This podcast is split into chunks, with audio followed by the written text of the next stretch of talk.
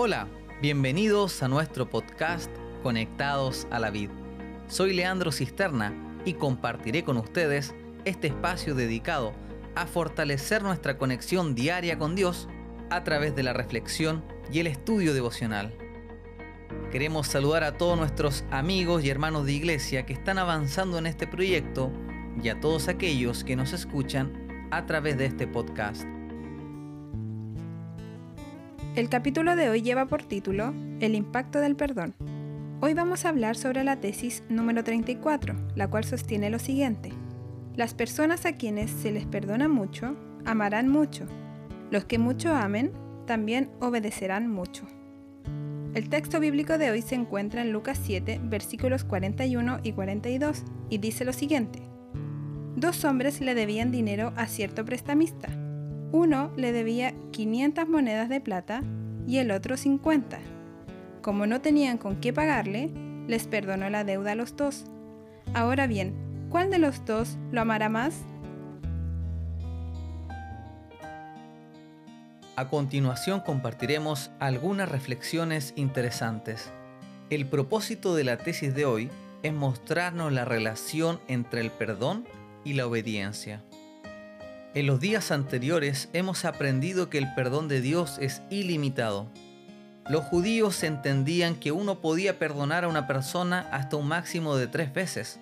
En Mateo 18, cuando Pedro le pregunta a Cristo sobre cuántas veces había que perdonar, Pedro señala siete.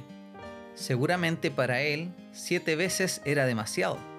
Y si somos honestos, quizás para nosotros siete veces también es mucho.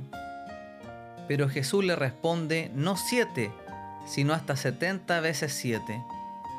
Cuando analizamos esta respuesta, comprendemos que el perdón de Dios es ilimitado, ya que 490 vendría a ser una cantidad simbólica. Ahora, ¿es posible que una persona cometa el mismo error tantas veces y no cambie? ¿Dónde queda entonces la restauración? ¿No estaríamos aquí avalando el libertinaje? Y aquí entramos en un terreno delicado, el rol de la obediencia. A pesar de que aún no entramos a la sección que abordará esta temática, la tesis de hoy nos lleva a una aproximación.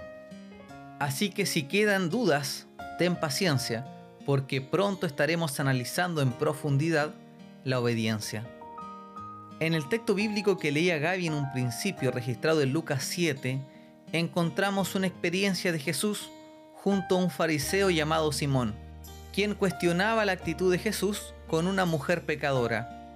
La respuesta de Jesús es muy interesante. Dos hombres le debían dinero a cierto prestamista. Uno le debía 500 monedas de plata y el otro 50. Como no tenían con qué pagarle, les perdonó la deuda a los dos. Ahora bien, ¿cuál de los dos lo amará más? Supongo que aquel a quien más le perdonó, contestó Simón. Has juzgado bien, le dijo Jesús. En este texto encontramos una verdad fundamental acerca del perdón. Hay una relación proporcional entre el perdón y el amor. Aquel a quien se le perdone más, amará más. Por lo tanto, aquel a quien más se le perdone o más veces se perdone, debería amar más. Y aquí sumamos la pieza faltante a este rompecabezas. Juan capítulo 14 versículo 15. Si ustedes me aman, obedecerán mis mandamientos. Por ende, el resultado final del perdón será una vida restaurada. Es decir, el impacto del perdón será una vida de obediencia a los designios divinos. Pero esto debemos comprenderlo bien. El amor viene como resultado natural del perdón y la obediencia como resultado natural del amor. El amor siempre debe estar en el centro de la operación. Cuando quitas el amor de este proceso, entonces pierdes la esencia y el perdón y la obediencia pierden su verdadero sentido. Que Dios nos ayude a acudir a Cristo en busca de perdón y restauración. Que Dios nos dé la humildad necesaria para comprender la dimensión del perdón que hemos recibido. Me despido y te dejo invitado a continuar con tus estudios devocionales. También te invito a participar de nuestra cadena de oración. Recuerda, todos los días, a las 7 de la mañana y también a las 7 de la tarde. Finalmente te invito a seguir o a suscribirte a nuestro podcast, el cual está disponible en las plataformas más populares. No olvides compartirlo con todos tus amigos para que más personas sean bendecidas con este material.